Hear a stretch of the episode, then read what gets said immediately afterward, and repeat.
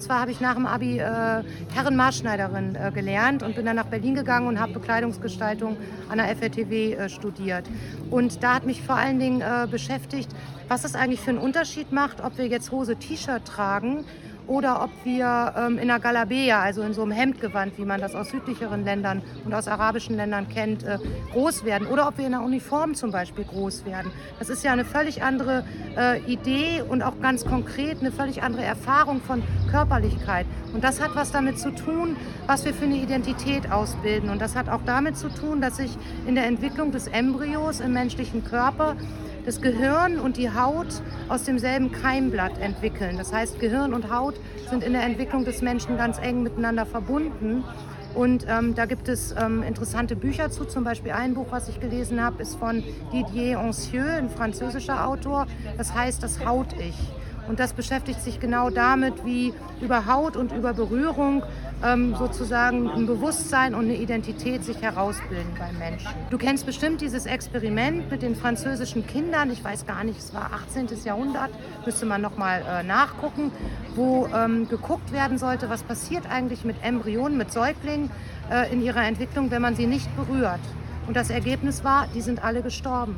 Also Berührung ist total wichtig und Kleidung macht ja auch eine permanente Berührung auf unserer Haut. Ich habe gleich noch eine Folgefrage. Ich Ja. muss nur kurz dieses für einen eigenen Werbeblock mal kurz äh, schamlos missbrauchen. Schaut mal Leute, da sind die Sticker von der Play-Serie, Moment, Moment, Moment.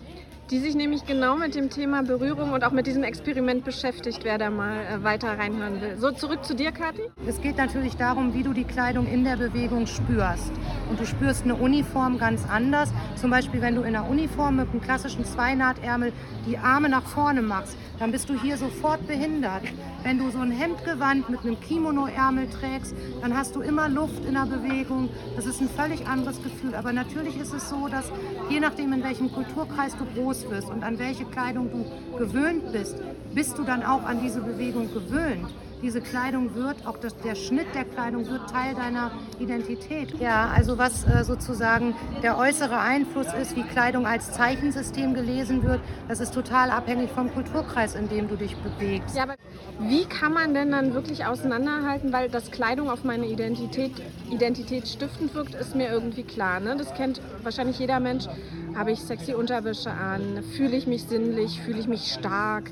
Ist es eine kräftige Farbe? Ist es ein buntes Muster? Fühle ich mich kindlich? Also, dass das wirkt auf Stimmung und auf Identität und auch wie ich wahrgenommen werde, wie ich selber mich wahrnehme. Aber wie will man das auseinanderklamüsern, was jetzt wirklich die Berührung auf der Haut, also welcher, welchen Aspekt wirklich Kleidung an sich macht und das, was ich optisch wahrnehme, versus die Berührung. Weißt du, wie ich meine? Ähm, soll ich sagen? Das darf sich ja nicht vermischen. Das, du kriegst es nicht unvermischt. Das ist ja das Interessante daran. Berühre deine Hand mit deiner Hand.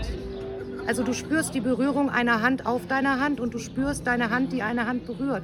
Aber du kannst es sozusagen nicht auseinanderhalten. Aber wenn du mal ein Gefühl dafür kriegen willst, ähm, was dieses reine Körpergefühl ist, dann zieh dir einfach mal eine Hose an und mach den Gürtel drei Löcher zu eng und lauf eine Stunde damit rum. Dann, dann kannst du, glaube ich, ziemlich genau das, so gut es geht, reduzieren auf das, was jetzt das reine Körpergefühl ist. Jetzt mache ich mal einen Werbeblock auf meiner Website kati-gaussmann.de unter der Rubrik Werke. Das ist wie lange her, diese Arbeit, dass du die. Oh, wann habe ich denn mein Diplom gemacht? 2002, 2003.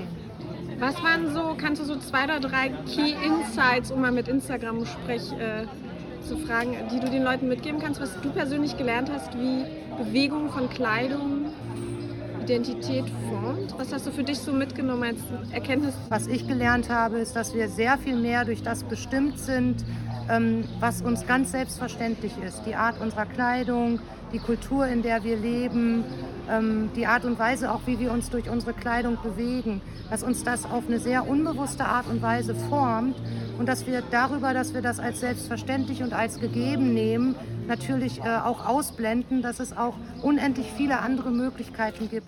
Ähm, Da haben Kleidung und Architektur viel miteinander zu tun. Was war eigentlich das erste Haus? Kleidung wird ja auch oft als das, die zweite Haut oder das, das nächste Haus sozusagen bezeichnet. Und man kann sich vorstellen, das ist im Grunde genommen ein Fell oder eine, vielleicht eine erste gewebte oder gefilzte Fläche, die man zwischen zwei Bäume spannt.